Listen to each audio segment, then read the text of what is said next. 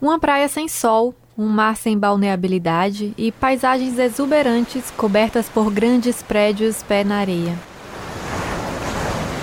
É esse o risco que corre Salvador. O debate da verticalização na orla já passou por municípios como Natal, João Pessoa, Balneário Camboriú e tantas outras, mas na capital baiana ela ainda persiste pior. Já é uma realidade. Ondina, Rio Vermelho e Estela Mares veem grandes espigões se aproveitando de brechas na lei para erguerem-se à beira-mar. Com uma curta faixa de areia e um mar nada calmo, a praia de Buracão, no Rio Vermelho, está na iminência de ser invadida por três torres residenciais de 18 andares cada uma. Os terrenos já foram vendidos por cerca de 16 milhões de reais e moradores contam que chegaram a receber funcionários da OR Empreendimentos para fazer as medidas do local.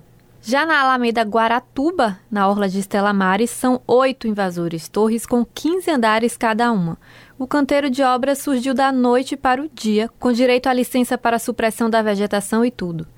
Em Ondina, outra muralha, dessa vez já completamente erguida e vendida. Quem passa por ali logo percebe algo fora de ordem. São três torres de 17 e 21 andares dentro do circuito do carnaval, em uma região onde teoricamente o máximo permitido é algo em torno de 11 e 12 andares.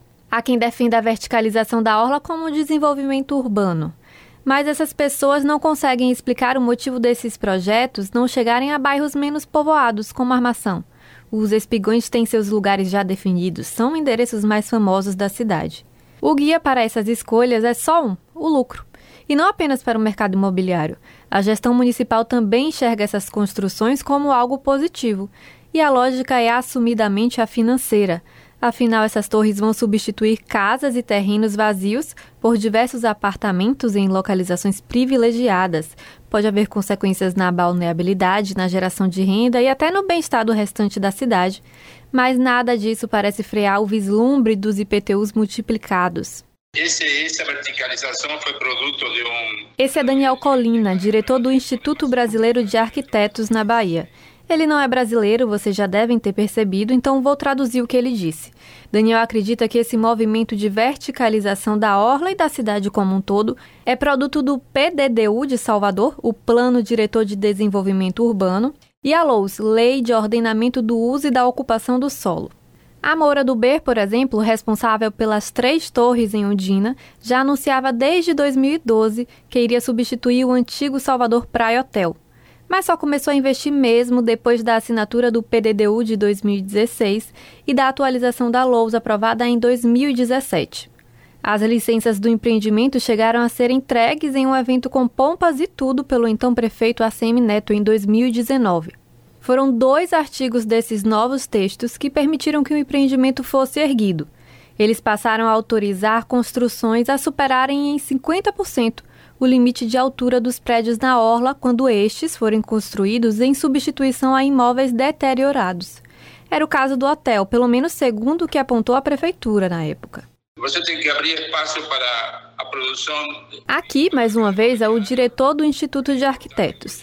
Ele não nega a necessidade de abertura de espaço para o mercado imobiliário. Pelo contrário, reconhece que é um segmento importante, gerador de empregos. Mas o que Colina cobra é que assuntos como a verticalização da orla sejam discutidos como manda a lei, afinal, existem leis específicas para isso. Mas nem todos estão dispostos a esse debate. A OAB, Ordem dos Advogados na Bahia, por exemplo, foi convidada pelo Instituto dos Arquitetos para discutir o PDDU, mas até agora não deu retorno. O Ministério Público também tem sido alvo de reclamações e acusações de inércia por parte dos moradores dessas regiões. O fato é que o plano diretor está chegando perto dos oito anos, dado como prazo limite para sua revisão. O prefeito Bruno Reis, inclusive, já autorizou a criação de um grupo de trabalho para discutir o assunto. Mas, entre entidades que deveriam representar o interesse da cidade, existem também muralhas de desinteresse. Muralhas à beira-mar é uma matéria original do jornal Metrópole. Você pode acompanhá-la na íntegra na nossa edição mais recente. Mariana Bamberg para a Rádio Metrópole.